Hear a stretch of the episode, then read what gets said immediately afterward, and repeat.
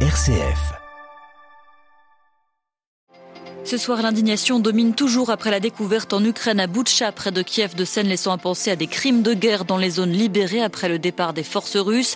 Les Occidentaux réfléchissent à de nouvelles sanctions. La Russie soigne, elle, ses relations avec ses alliés européens. C'est ce que nous verrons. Dans ce journal, nous irons également au Sri Lanka, un pays qui fait face à de graves pénuries de nourriture, de carburant, de médicaments. Le gouvernement est en crise. Et puis enfin, dans notre dossier, retour sur le voyage du pape François à Malte comme à Lesbos en Grèce. François a le drame de la migration, le naufrage d'une civilisation qui ne saurait bien accueillir son prochain. Témoignage d'un jésuite des JRS dans notre dossier. Radio Vatican, le journal, Marie Duhamel. Bonsoir à tous. 40e jour de guerre en Ukraine et ce soir l'appel du gouverneur du Donbass. La population civile doit évacuer sans délai la région. Elle est l'objet de convoitises de l'armée russe redéployée à l'est dans le Donbass. Le premier objectif semble rester Mariupol pour relier la Crimée aux républiques de Donetsk et de Lugansk. Le maire de la ville portuaire pilonnée parle ce soir de 90% des infrastructures sur place détruites. Cet appel lancé aux civils du Donbass intervient évidemment après le massacre de Boutcha. Des dizaines de cadavres retrouvés dans cette banlieue du nord ouest de Kiev après le retrait russe. Le président ukrainien Volodymyr Zelensky s'est rendu sur place à la mi-journée accusant à nouveau les Russes du massacre, un génocide dit-il, ce que le Kremlin réfute catégoriquement ce soir. Après l'expression de sa vive indignation, l'Union européenne passe à l'action. Elle aurait mis en place une équipe d'enquêteurs pour aider Kiev au recueil de preuves sur les crimes de guerre. Les États membres, eux, se, concertent actuellement pour adopter de nouvelles sanctions contre Moscou. Berlin a d'ores et déjà averti que l'Allemagne ne peut se passer de gaz russe à court terme. Berlin qui a décidé de nationaliser la filière allemande de Gazprom. De son côté, Moscou a suspendu par décret une procédure de visa simplifiée pour les journalistes ou les responsables de pays européens jugés inamicaux. Moscou qui soigne également ses partenaires stratégiques en Europe. Le Kremlin a aujourd'hui félicité les vainqueurs de la présidentielle en Serbie et des législatives hier en Hongrie. À Budapest, le premier ministre sortant, Viktor Orban, a été largement réélu pour la quatrième fois consécutive. Paul Gradvol est professeur à Paris 1 Panthéon-Sorbonne. Spécialiste de la Hongrie, il décrypte pour nous la particularité de la relation russo-hongroise aujourd'hui. Dans le paysage politique hongrois, si on inclut les médias qui relèvent de la Fidesz et qui sont très très très nombreux, il y a la reprise directe du discours poutinien et des médias russes avec des accusations contre Zelensky particulièrement violente. Et d'autre part, il y a une espèce de reconnaissance partielle du fait que quand même il faut plaindre les exilés, qui sont d'ailleurs fort bien accueillis par la population. Cela correspond au fait que l'électorat même de la Fidesz est relativement divisé, mais il croit à pas loin de 50% que les Ukrainiens ont attaqué la Russie pour faire les choses simples et que c'est la faute de l'OTAN. Les deux voisins les plus remarquables, si je puis dire, c'est bien sûr le, voisin russe et euh, d'autre part le voisin serbe, de même que la République Srpska. Il y a un discours souverainiste extrêmement violent et une solidarité qui jusqu'à présent n'est pas démentie. Je rappelle que M. Orban n'a jamais critiqué nommément M. Poutine, qui est extrêmement original aujourd'hui en Europe. La Turquie, pour l'instant, elle passe en arrière-fond euh, dans la mesure où M. Poutine est quand même visiblement la boussole essentielle, sans doute avec la Chine, du comportement de M. Orban. Des propos recueillis par Delphine Allaire.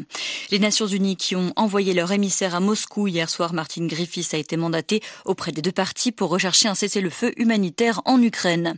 Le secrétaire général adjoint de l'ONU pour les affaires humanitaires n'en est pas à sa première mission impossible. Jusqu'en juillet dernier, Martin Griffiths était affecté à la guerre au Yémen et cela semble avoir porté ses fruits. En effet, une trêve de deux mois négociée par l'ONU est entrée en vigueur samedi dernier et ce matin, deux pétroliers ont pu accoster dans le port d'Odeida. Il y en aura 18 au total ce qui pourrait atténuer le criant manque de pétrole sur place.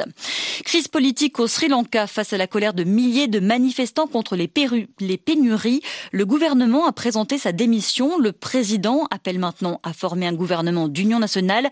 En vain pour le moment la correspondance d'Emmanuel Derville. C'est peut-être la fin du clan Rajapaksa au Sri Lanka. La famille qui règne sur la vie politique depuis près de 20 ans fait face à l'une des plus graves crises de son histoire. Toute la journée, des milliers de personnes ont défilé à travers l'île pour obtenir le départ du président Gotabaya Rajapaksa et de son frère, le Premier ministre Mahinda Rajapaksa. La famille était revenue au pouvoir durant la présidentielle de 2019 et les législatives de 2020 en promettant de restaurer la sécurité après les attentats de Pâques revendiqués par Daesh. Elle avait plutôt bien géré l'épidémie de coronavirus au début en lançant une campagne de vaccination rapidement. Mais le clan Rajapaksa a durablement endetté le pays en lançant des grands travaux financés par la Chine il y a dix ans et en baissant les impôts à la fin de l'année dernière. Le Sri Lanka n'a plus de réserve de change, le pays est retombé dans la pauvreté dont il était sorti ces dernières années grâce aux exportations et au tourisme. New Delhi, Emmanuel Derville pour Radio Vatican. Son mandat a été marqué par d'immenses manifestations pro-démocratie et par une gestion du Covid très décriée. À Hong Kong, la chef de l'exécutif a annoncé qu'elle ne briguerait pas de second mandat fin juin, car il Lam.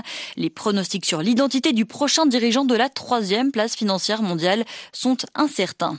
Et puis enfin, publication aujourd'hui du troisième volet du rapport du GIEC, des experts climat de l'ONU. Selon eux, les promesses creuses, disent-ils, entraînent la planète vers un réchauffement désastreux de 3 degrés, mais le monde a encore une chance d'éviter le pire. Pour cela, il faudrait transformer radicalement l'économie et faire plafonner les émissions d'ici moins de trois ans, en commençant par se désintoxiquer des énergies fossiles. La conversion écologique qui sera demain au cœur des travaux de l'Assemblée plénière des évêques de France. L'Assemblée s'ouvre à Lourdes par une messe en rite gréco-catholique en communion avec les fidèles ukrainiens. Plus de détails à retrouver, bien sûr, sur notre site internet Thank you. Fin du voyage du pape François à Malte. Lors de ce 36e voyage apostolique, la notion d'accueil des personnes qui tentent de traverser la Méditerranée pour rejoindre l'Europe fut abordée par le pape à chacun de ses rendez-vous devant les autorités à la grotte de Saint-Paul ou bien sûr lors de sa visite au centre pour migrants de Pislab avant son départ. Le père maltais Oliver Borg s'en réjouit. Ce jésuite a passé 47 ans au Proche-Orient avant de collaborer aujourd'hui avec le JRS dans son pays. Il a lui-même abordé la question de l'accueil avec le pape. C'était hier matin lors du traditionnel entretien du Avec les frères de la compagnie. C'est vrai, Malte est accueillante, les Maltais de nature sont accueillants, mais comme le pape a rappelé aussi, parfois il y a un accueil qui fait des distinctions. Et je crois qu'il y a un peu un racisme qui monte, pas seulement en Malte, mais en Europe. Même avec la crise de l'Ukraine, nous avons vu Malte a ouvert tout de suite les bras aux Ukrainiens, même si la situation n'est pas euh, toute rose. Mais en même temps, les jours que, les autorités hier parlaient de l'accueil des réfugiés, il y avait un bateau avec 106 euh, migrants euh, que Malte a refusé et qui aujourd'hui euh, sont arrivés vers la Sicile.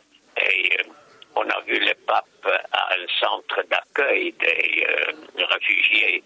C'est un centre ouvert mais malheureusement, on n'a pas vu euh, la situation dans des centres qui sont pires que des prisons. Et je, crois que le pape, tout son dernier discours, a parlé très clairement de la façon inhumaine de, traiter les, les immigrés, les réfugiés, et parfois euh, en les exploitant avec la complicité des autorités. Alors, euh, mon père, un autre euh, aspect de ce voyage, bien évidemment, c'est l'Église de Malte, le peuple de Dieu maltais.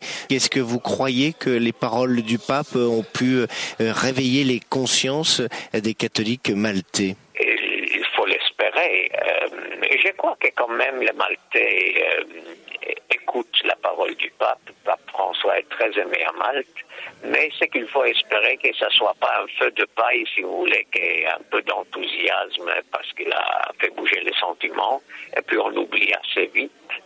Mais je crois qu'il y a une soif. Moi, ceux avec qui je parlais sont très, très touchés et aussi avec son franc-parler, parce qu'il est très direct quand il parle.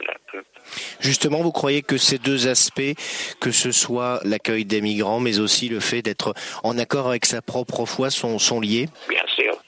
Mais si nous disons que nous croyons en Jésus-Christ et que nous suivons Jésus-Christ, que nous croyons que Dieu est un Père d'amour, et puis nous-mêmes, entre nous, euh, nous ne le pratiquons pas, et surtout avec l'étranger qui est dans le besoin, et fois est-ce que c'est?